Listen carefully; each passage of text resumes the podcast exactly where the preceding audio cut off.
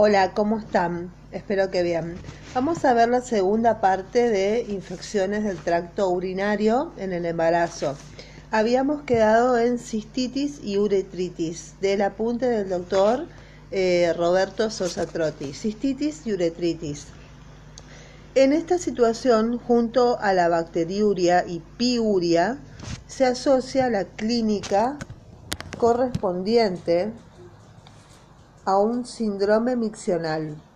El síndrome miccional consiste en polaquiuria, disuria, tenesmo vesical y estranguria, etc.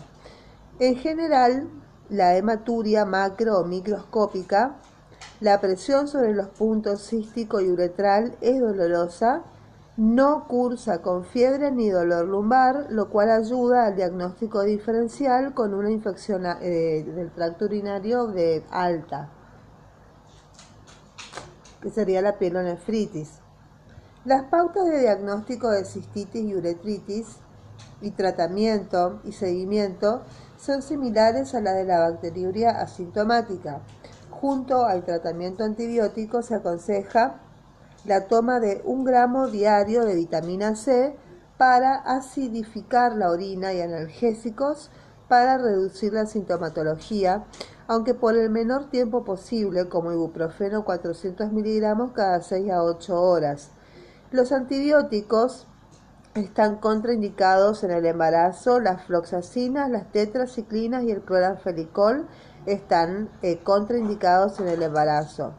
Trimetroprima sulfametoxazol se tiene que evitar porque da posibilidad de amenaza de parto prematuro.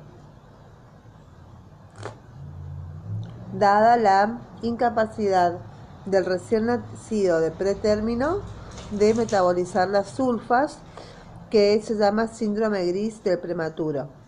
Ante un cuadro típico de cistitis, pero con cultivo estéril, puede tratarse de una uretritis aclamidia trachomatis, el cual coexiste con cervicitis mucopurulenta. Y el tratamiento efectivo se realiza con eritromicina 500 miligramos cada 6 horas por 7 días o 250 miligramos cada 6 horas por 14 días. Tener presente que también la tricomoniasis genital puede generar síntomas urinarios bajos y requieren un tratamiento específico que es el metronidazol. Entonces eh, los, antibióticos de elección para la cistitis y la uretritis son la cefalexina 500 miligramos cada 6 horas por 7 días y el amoxiclavulánico 500 miligramos cada 8 horas por 7 días y la nitrofurantoína. Ahora pasamos a la pielonefritis aguda que la pielonefritis aguda es la complicación médica grave más frecuente, es grave y es frecuente durante la gestación. Su incidencia máxima se presenta entre la semana 20 y la semana 28 y ocurre en el 2% de las embarazadas. El 30 al 40% de las pielonefritis existen antecedentes de infección urinaria baja Frecuentemente la pielonefritis aguda va precedida por una bacteriuria asintomática y la detección de estas pacientes y su tratamiento precoz debe hacer descender la incidencia de pielonefritis. Sin embargo, el tamizaje masivo de las gestantes para descubrirlas no goza de aceptación universal, dado que exige reiteradas evaluaciones en etapas más tardías del embarazo. El cuadro clínico suele ser de inicio agudo, con escalofríos, dolor renal, fiebre alta, acompañada de, eh, generalmente de polaquiuria y disuria.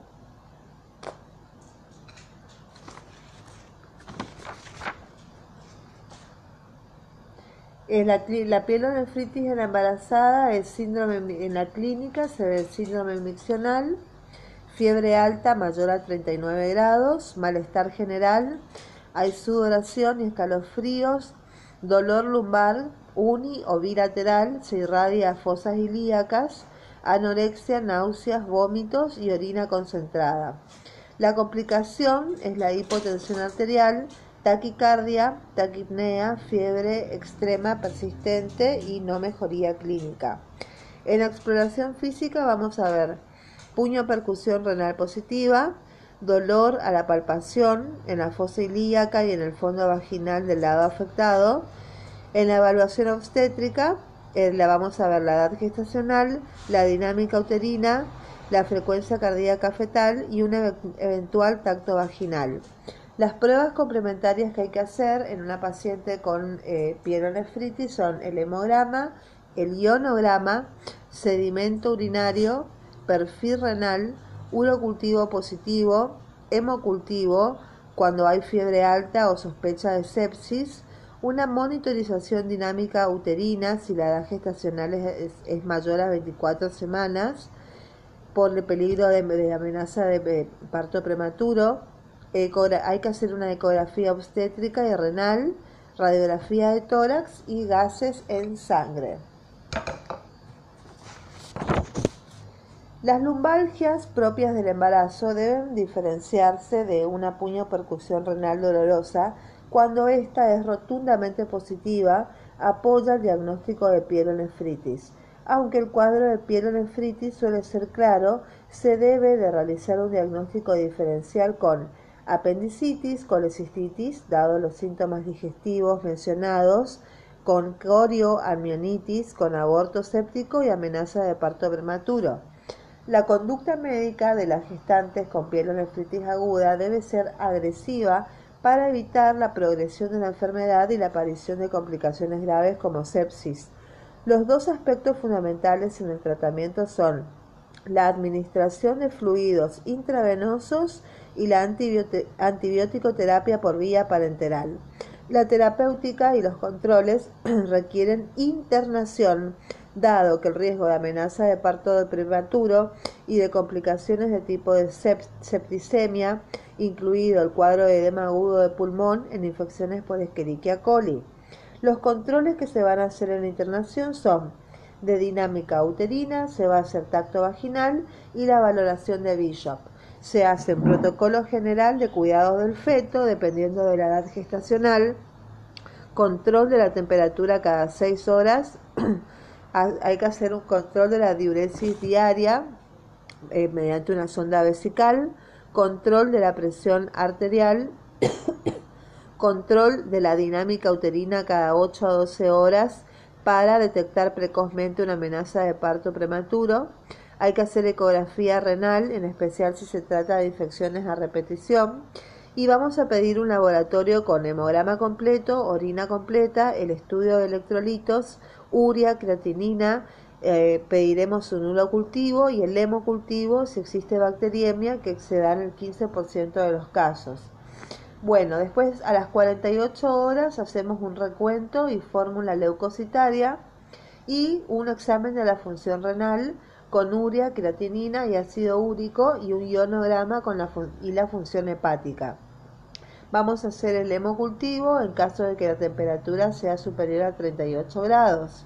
Si hay disnea o taquipnea, hacer una radiografía de tórax por la posibilidad de un edema de pulmón o distrés respiratorio del adulto por endotoxemia, más aún en aquellas pacientes en las que está realizada, se está realizando inhibición con betamiméticos por la retención hidroelectrolítica provocada por estos. Existen referencias que indican que las gestantes son más susceptibles a la acción de las endotoxinas que las no gestantes, caracterizadas por una inestabilidad térmica con un pico febril que puede llegar a 42 grados, seguidos por episodios de hipotermia, insuficiencia respiratoria y anemia por hemólisis.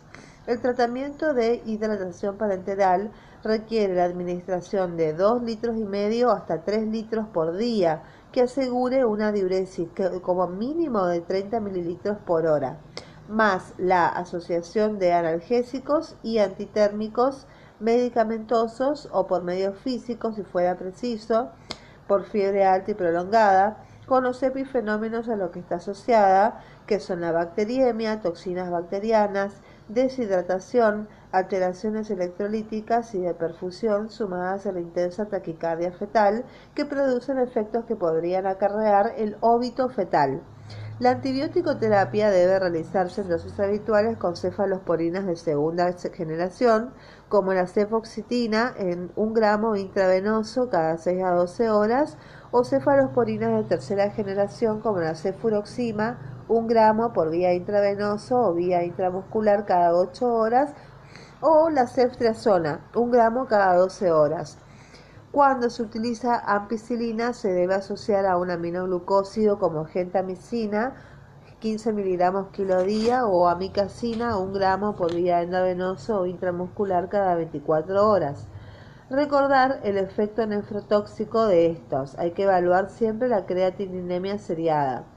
Conocido el germen, cuando tengamos el urocultivo, la terapia antibiótica Nunca debe ser menor a 14 días, siempre debe ser de 14 días o más. Si existe dinámica uterina, debe indicarse reposo absoluto, tratamiento tocolítico, o sea, la inhibición y estimulación de la maduración pulmonar fetal si es que existe sospecha de amenaza de parto prematuro. Transcurridas las 48 horas sin fiebre, se considerará aplicar antibiótico terapia por vía oral según el antibiograma por ejemplo, cefixima 400 miligramos, una toma diaria u otro antibiótico del, del de misma familia. En función de la clínica, el laboratorio y la ecografía, la paciente podrá ser dada de alta y continuar el tratamiento ambulatoriamente y se admitirá la curación cuando sean negativos los exámenes microscópicos y bacteriológicos, cuando la leucocitosis disminuya y la unidad de, formadora de colonias sean compatibles con un embarazo normal y no exista linfocitosis ni desviación a la izquierda. Esas son las eh, 48 horas, tiene que pasar eso y se le puede dar del alta. Después del alta se debe indicar un control de laboratorio y un cultivo al quinto día o entre el quinto y el séptimo día de finalizado el tratamiento y repetir el sedimento de orina mensual hasta el momento del parto. Es posible la reinfección debido a los cambios del embarazo y a las características propias de, esta, de cada paciente, tiene más susceptibilidad por eso puede, es muy probable que haya reinfección. Si los cultivos posteriores son positivos, se sugiere nitrofurantoína 100 miligramos cada 12 horas por el resto del embarazo o eritromicina 1,5 gramos por día. Y hay que considerar completar estudios de la paciente a fin de descartar que haya una litiasis renoureteral o uretoceles o divertículos uretrales o malformaciones del tracto urinario. La conducta terapéutica general ante la sospecha clínica o confirmación se iniciarán los tratamientos que sean factibles en menor complejidad y cuando el caso amerite, en la brevedad posible, la paciente debe ser derivada a servicios de alto riesgo perinatal y realizar la autoevaluación y resolver casos eh, de infección urinaria y embarazo para que quede fija la, el tema. Bueno, eso es todo con respecto a infecciones urinarias en el embarazo. Muchísimas gracias, que tengan un excelente día. Bye bye.